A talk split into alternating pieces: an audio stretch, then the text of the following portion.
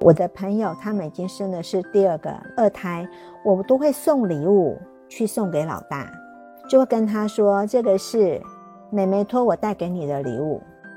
看他的年龄啦，他不管一岁两岁，他已经享有父母的爱，独占嘛。一两年的时间都以他为中心。今天当妹妹来，一哭就要抱妹妹，然后肚子饿了要抱妹妹，洗澡尿布都是帮妹妹。那姐姐就是这个，不管姐姐还是妹妹，就会觉得她被忽略了，被冷落了。有时候就偷捏那个小宝宝的脚，偷打他。欢迎来到恩母三千说育儿节目，我是恩熙林，在这里我将分享一些育儿心得。和一些孩子成长中经历的故事，为我们彼此相识，开始我们关于育儿成长的点点滴滴。大家好，心灵姐好，今天非常谢谢你找我一起来跟你聊聊天。妍儿好，今天想跟你聊聊二胎宝妈的话题。嗨，刚刚好，我有两个儿子。太好了，今天想听妍儿。分享一下两个宝贝儿子成长的故事。好啊，好啊，讲到我两个儿子哦，我就眉开眼笑了。我自己两个小孩，九八一个，九九一个，就差一岁，而且两个都是男生。嗯，那很好玩哦。就是一般孩子要包尿布或是用奶嘴、奶瓶，都会有一定的时间嘛。哦，这两个儿子是你自己带吗？对，都是我自己带。我觉得。嗯，享受童年是一件很愉快的事情。我何其有幸可以再跟我的孩子再过一次童年，我觉得这个是很难得的幸福啊。你们那边带孩子是不是也有长辈带的呢？还是有很普遍，要不就是娘家的妈妈帮忙带，要不就是婆婆这边帮忙带，要不就是托给那个托婴。有托那个白天可能就十二小时的，就是父母白天上班就把孩子送去托婴。有没有幼儿园呢之类的这样的？有啊有啊有幼儿园呐。几岁宝宝可以上幼儿园呢？我们的幼儿园呢，大概也有从小 baby 开始哦，可能三四个月就会送去的，也有。哦。那也有那一种是一个礼拜接回来一次的。哦，是这样啊！哦，我们就是六零后的年代的人，我们那时候呢，就是一家就是一个孩子，面临着人口老龄化嘛，所以现在也是国家提倡二胎。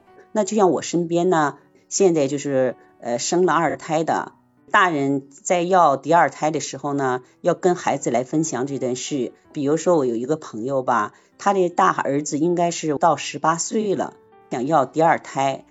要的过程中呢，老大不同意，原因呢是未来家庭财产呢分割问题。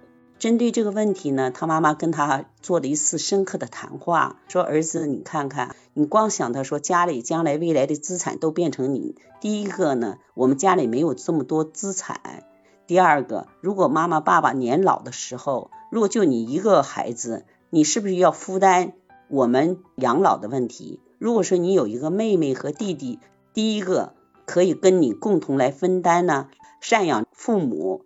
第二个呢，你们俩呢是血脉相连的姊妹，未来时候呢，你们俩做一个伴儿。所以他的这个父母非常非常睿智，那么这个儿子呢也就欣然接受了。哇，这样子的想法还真的是我没有碰到过的，就是担心财产这个分割的问题。自从妹妹出生之后呢。他开始特别关爱这个妹妹，特别是到了妹妹上幼儿园这个年龄的时候，每天都是他接他送，每天呢还关注着妹妹在幼儿园呢是不是受到其他小朋友们欺负呢？之前呢，他妈妈教育他的时候呢，他觉得他妈妈唠叨，但是自从妹妹出生后呢，他有所改变啊，妈妈当初呢是对他的这种关爱，他理解了。当我们这个朋友跟我们分享他儿子跟他说的这些话的时候呢，心里感觉特别欣慰，觉得儿子长大了，懂事了。哇，我觉得这哥哥这样的回应好暖心哦。是，多了一个妹妹，给他很大的成长哎。对，因为妹妹的出生让他成长了。嗯，那我们这边有个状况啊，就是，呃，就是比我大概比我晚个十年，就是大约我的小孩已经五六岁之后，我有些朋友他们生了一个小孩，记得生第二个小孩，我怎么做哈？我们会满月后我们会去看，会去看小宝宝嘛？我们不是送礼吗？嗯，有第二个孩子的，我都会送礼物给第一个小孩。因为有一些状况哦，就是我们实际发生过的，就是当妈妈生了老二之后，老大的哈，尤其在三四岁稍微懂事，稍微有一些财产的概念，就会说：“哎，这个是我的玩具，这个是我的食物，或者这是我的东西。”他们开始会有这种财产的概念的时候，他们不太愿意会跟别人分享。对，不懂得分享。对。就是哎，爸爸妈妈是我的，我独有的。今天有一另外一个弟弟或是妹妹来跟我共同分享的时候，他会觉得他们接受不了。对，所以我们就会送礼物给老大。你们这种做法真好啊，妍儿。代替他的弟弟妹妹送这个礼物给哥哥，我们会做这个动作，就是降低他那种被瓜分爸爸妈妈的这种心态。那我自己的例子很好玩哦，因为刚刚讲到我的。老大跟老二只有差一岁嘛，然后弟弟呢，什么东西都学哥哥，就弟弟出生的第一个朋友就是哥哥嘛。他看到哥哥戒尿布的那一天，他也戒尿布；他看到哥哥不吃奶嘴的那一天，他也戒奶嘴。他就会觉得他跟哥哥是一样的，那哥哥没有做，他也不会做。他去效仿他，对，然后很好玩哦。他在他两三岁的时候吧，就开始会表达自己想法的时候。他就跟我说：“我跟哥哥都一样，为什么我要叫他哥哥？为什么我是弟弟？”嗯，他会去这样计较，他就会觉得哥哥是老大，弟弟就是小的。然后有一些小朋友屁股不是会有一些绿绿的胎胎印吗？对，有一些小孩子会有一些小孩没有。那刚好哥哥的臀部那边就有个淡青色的胎印，那刚好弟弟没有。我就在帮他们洗澡的时候，我就跟弟弟说：“你看一下，你看一下哥哥的屁股，是不是有个绿绿的胎印，有个乌青？”他说：“对啊。”我说：“为什么会这样子呢？”他说：“不知道，因为你先把他一脚踢出来，所以你要叫他哥哥。对，因为是你把他踢出来的，所以你得要叫他哥哥，他就认命了。妍儿，你特别睿智，虽然是笑话，可是他就接受了。对，是善意的谎言哈，让儿子呢能去接受，说为什么他要去当哥哥，我为什么是弟弟，我为什么不能做哥哥？对呀，也刚刚好他有嘛，对啊，就这样缓解他们两兄弟的这个小小的呃不平衡。不平衡，那么现在就是两个儿子应该渐渐大了哈，你觉得就是在他们的成长过程中呢，你在抚养或者两个孩子的相处过程中，你会遇到什么问题吗？哇，我真的觉得我上辈子的烧好香。我的两个小孩哦，小时候就是如果说我要去做什么事情好了，假设说我想看，呃，我们要来。读书好了，我们要来读这一本书，然后哥哥就会说不要，我要玩游戏，我不要读书。我就跟他说，可是弟弟很喜欢看这本书，哎，他就会说那我要看，就是他们两个，我只要搞定一个就可以了。假设说，甚至他们可能到小学、中学的时候，我说，哎，我因为我我参加社团嘛，我跟我先生，我们社团就有很多的活动。然后我们不能把小孩留在家里面呢，我就说，哎，你跟我去参加什么社团好不好？就是为什么大型的活动？他就说，他们两个都会说，那另外一个呢？如果哥哥都会说，那弟弟呢？我说弟弟说他要去啊，哥哥就说那好吧。然后他们小两个小时候啊，大概在他们四五岁的时候，我们两个小孩不太会吵架，他们两个的个性真的是很温和，是和家教有关系。嗯，或。有这样的可能啊，因为说实在，我跟我先生结婚二十八年嘛，我们也没有吵过架，嗯，很棒，没有争执过。然后刚开始，因为我我自己知道我的脾气不是好的，嗯，我是那种就是我我先生说我个性刚猛，然后我们大概结婚两三年还没有小孩嘛，有一年我就问他说，哎，为什么？我朋友常常会跟我说，他们两夫妻会怄气啊、吵架啊，然后女方就说要回娘家去住几天。哦，我说你怎么都不会跟我拗脾气呀？他就说，呃，如果有一只狗在跟你吠的话，难道你要跟它吠回来吗？因为我刚好属 狗。嗯，你先生很幽默。对他很幽默、很聪明、很有智慧，所以我就哎，我们这二十几年来，哎，我们都。没有在家都没有说过什么重话，所以我的小孩都觉得，哎，爸爸妈妈都从来都没有吵过架，所以他跟弟弟也从来都没有吵过架。有这么一次啊，大概他们四五岁的时候，在幼稚园中班、大班的时候，那因为我我那时候我妈妈生病，我一大早就带了两个小孩回娘家去照顾我妈妈。一早哈，一直到傍晚五六点的时候，那小朋友在外面也没有午睡，然后又累。然后我开车带着他们两个嘛，在后面他们就玩玩玩，然后就擦枪走火，就有点有点小纠纷，就吵起来了。嗯，就说哥哥打我，哥哥说弟弟打我，就这样吵起来了。我就停到路边，这时候我要怎么办？你是怎样解决的他俩之间的这个问题？我就停到路边，我就说你们就下去两个沟通一下，然后我在车上吹冷气听音乐，然后我就说你们去。就是去引导一下对方，去把注意力往外放。嗯，那我知道他们累了，这时候骂他们也不对。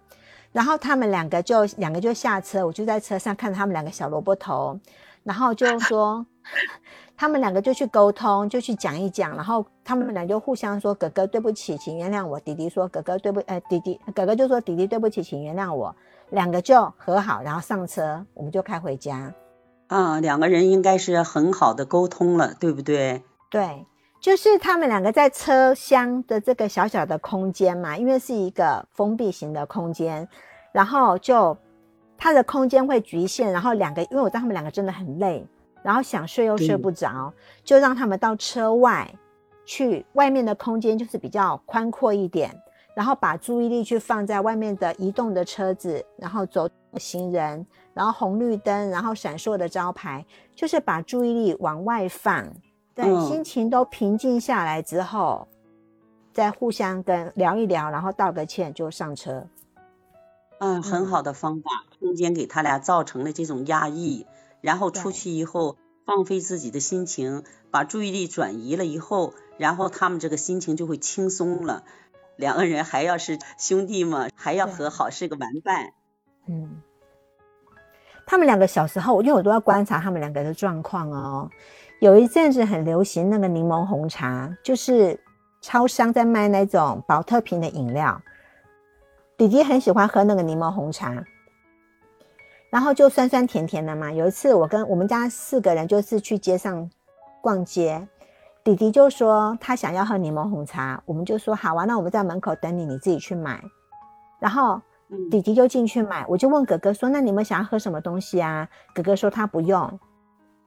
好，那弟弟买出来之后，他就先给爸爸妈妈、哥哥喝，他才喝。所以我们家，我们家常常都是四个人共共享一瓶饮料。嗯，真正好，真正好。我觉得这个是父母平时的教育和引导吧，以身作则，引导孩子呢懂得分享。嗯。然后到，然后那个时候我就观察说，哎，哥哥，那你不要去选你要喝的饮料吗？他说不用，他不，他没有想要喝，就这样子。所以他们从小哦就不会说对方有某个东西他没有，他就会他一定要，就是为了要而要，而不是真的需要。我发现有一些小朋友会是这种状况，呃，爸爸爸爸妈妈帮某一个孩子买了一个东西，假设鞋子好了，假设坏掉的鞋子或是穿不。已经没办法穿的鞋子，帮他买了一双鞋，那是为了需求嘛？可是另外一个孩子就说他也要，他不是基于需要的立场，他有就一定要有，不然就不公平。对对对对对对对，有一种这样的状况。那我是发现我的小孩子从小他们没有说对方有我一定要，没有这样的想法，这很好玩哦。他们到高中的时候。他们想要自己的电脑，因为本来都是用我的电脑嘛。后来我电脑比较忙，我的使用率比较高之后，弟弟就说他也想要一台电脑，美其名是要做学校的作业啦，偶尔会打打 打打那个电玩嘛。可是已经高中了嘛。我就说，好吧，那你想要怎么样去买这部电脑呢？你去想办法。他就开始跟阿公、跟他爷爷说：“爷爷，我要买电脑，你可以赞助我多少钱？”啊，阿公就可能给他多少钱，又去跟奶奶说：“奶奶，我想买电脑，你可以赞助我多少钱？”然后他就跟了爷爷、跟了奶奶、跟了爸爸妈妈妈，就是我们家四个长辈都众筹之后，剩下的他拿他自己的压岁钱。就去买了他那部电脑，那很棒。你儿子知道借力使力，特别棒，妍儿。他会为了自己要有一个目的嘛，然后去找方法嘛，找资源嘛。那哥哥呢？大概半年后，哥哥也有电脑方面的需求。他那时候大学了，好哥哥。然后因为弟弟高三嘛，哥哥就大一嘛，那哥哥也要也要电脑。好，我就说好，那你要不要再跟我们众筹啊？哥哥怎么说？哥哥说不用，我自己压岁钱够。哦，独立的用自己的钱去购买自己所需要的东西。嗯，对。所以，我因为我观察他们两个的状况，我都就自己在看说，哎，那哥哥他自己，他觉得他自己算看他的账户，他自己的钱足够去买这个电脑，他也不会去跟爷爷奶奶，嗯，去跟他们索讨，他就不会做这样的动作。嗯，对，就觉得他不会说，嗯，长辈有给弟弟赞助，然后他也要，他就不会这样子。那他们两个就是哥哥很喜欢买衣服，那弟弟负责穿哥哥的衣服。哦，因为他们两个身高差不多，体重差不多，鞋子也差不多，所以他们两个都是哥哥喜欢买，那弟弟就是开哥哥的衣柜，穿哥哥的衣服。懂得分享，真正非常好。还是个伴儿，两个人是个伴儿。对，这个伴真的很重要。因为我刚开始哦，决定，反正我就是结了婚之后，我就决定我要生两个小孩，而且一年一个，我就已经有这样的想法了。哦，都已经规划好了。就是只是我单纯的想法，我就这样想，我就觉得一个小孩太孤单，因为我自己也是有个弟弟嘛。那我觉得从小就是我跟我弟弟互相陪伴，我跟我弟弟差四岁，我就觉得有个弟弟很好。然后我弟弟长大之后，都是我带他去买衣服，都是我带他去买东西，就觉得我有一个人可以照顾，就是就是从小就会觉得我是姐姐，然后我有被需要，我可以去照顾我的弟弟或是我的妹妹，所以我觉得就是。有两个小孩，他们可以彼此一起玩，而且哈，我就觉得，如果我今天我我是妈妈嘛，我带一个小孩，如果说他都没有一个伴，他的所有注意力都会在我身上，什么都会黏着我。可可是，当我有两个小孩的时候，他们两个彼此可以共同学习、共同成长、共同分享，或是共同分担。那妈妈的。对妈妈的某一个注意力，就是说他们会把注意力放在彼此，然后可以可以妈妈可以减少一点注意力在他们两个身上，妈妈就比较有自由，更多自由度的时间。我觉得是一个很棒的。作为父母，就是像妍儿这样是特别尊重孩子，能给孩子说让你们去解决什么问题的这个方法。就刚好我们今天聊到这个。关于二胎这个话题哦，家里面不管两个小孩、三个小孩，或是啊，我觉得人际关系很微妙的一种一个点哦，就是当有两个人在的时候，我们不能只夸一个人，不能去忽略掉另外一个。对，要也他他也想得到被承认那种感觉是吧？被赞扬那种感觉。对对，那当然被夸奖的这个当然是很。很开心嘛？那可是另外一个没有被夸的，他就会被冷落。是这样的，是这样的。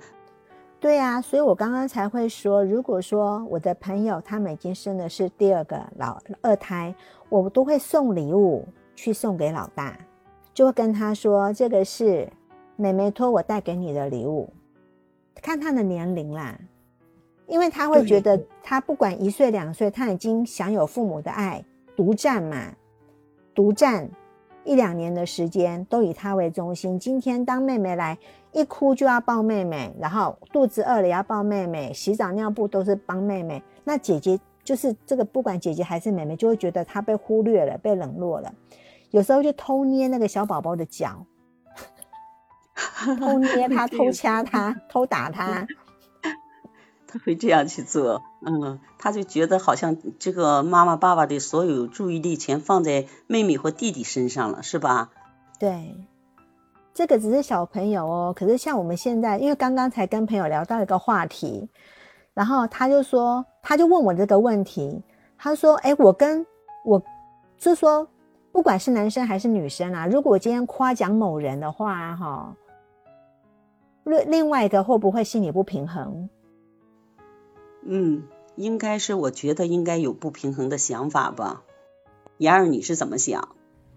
就是说，其实小朋友在小的时候，他不，他分辨不出什么是对跟错，都是他碰到事情，好，已经有一个碰到事情实实际的经验之后，他才能去累积他这些价值观的判断嘛。我举个例子来说，我的小朋友大概三四年级，大概是。七八岁的时候，那小男生嘛都会打打闹闹玩嘛。有一次我去接他们下课回家，然后就在停车场那边，两个就在讲粗话，很难听很难听的粗话。他们就笑笑的这样讲，我就当做好像口头禅这样子讲。他们讲了一遍，讲了两遍，然后我就问他们两个说：“哎，你是从哪听到这个话？”他说：“他们班上同学就在讲啊，在打打闹闹玩的时候，就在那边讲来讲去，很好玩呐。”嗯，我就问他说：“那你知道这话什么意思吗？”他说：“不知道。”哎，我就跟他解释那句话是什么意思。他是在无知中去说的这个话，哈。对，无知中从那一天之后，我没有再从他们口中听到任何的粗话。嗯。他们知道了，说这个话是不应该说的，知道这真正是错误的话。之前呢，说这个话是因为他是无意识中觉得大家都在说，所以他没把它当成说一个不好的。但是通过妈妈跟他说了以后，说这个话是不可以说的，因为这个话不是一个好话。所以孩子当接受了这样的这个讯息以后，孩子觉得这个东西不是好的话，我就不会再去说。对，而且我在跟他沟通的时候，我没有跟他说。这个是脏话，我也没有跟他说这个话不能讲，我也没有跟他说讲这句话是不对的，我都没有讲这些去指责他你做的这件事情是错的的这种理论，我都没有讲，就只有我这样引导他。哎，你知你这第一个问题是你这是从哪里听来的？他告诉我嘛。第二件事是你知道他的意思是什么吗？他不知道，就把它当做是好玩口头禅。第三件事，我告诉你，他的是什么意思？就这样子，他们自己去判断，可不可以做这件事情，可不可以讲这个话？对，这个方法的引导是非常好的。因为哈，从小哈，我爸爸就会说，孩子都有一种劣根性，我都一直不懂什么叫做劣根性。我到长大才知道，哈，有一有一个状况，就是人有一个想法是，如果我知道这件事情是错的，我就不会去做。可是如果你要指着我的鼻子骂我说我这样做不对，我就非要错给你看。这个就是监狱的受刑犯为什么会一而再再而三的回笼的原因，因为他打心眼里不认为他做的是错事，他都要证明自己是对的。举个例子来说，哈，有一些小朋友，他可能在端碗盘的时候，或是拿杯子的时候把水洒了，或是把碗盘砸了，然后可能妈妈当下就给他一巴掌，就骂他怎么笨手笨脚的，怎么做事那么不小心，好，可能就会大声呵斥他。可是这个小孩子以后会一直的去摔破碗盘。嗯，对，我们可以在生活里面去观察，是不是有这样的状况。就是这个人呐，他要证明他是对的，他是一种机制，就是很很神奇的一种心灵机制。我要证明我是对的，所以偷窃犯会一而再、再而三的偷窃，他没办法断。他就是一种心灵机制，我就是要证明我是对的，不管你不管社会舆论怎么攻击我是错的，我都要证明我是对的。他已经变成一种金科玉律了。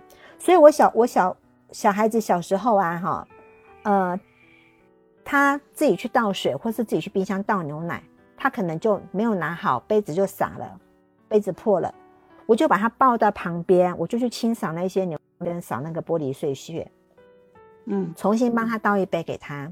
小时候我就这样子，然后长大有一次发现，哎，他自己去倒水，自己也洒了，他就自己默默的去把水擦干，重新倒一杯水。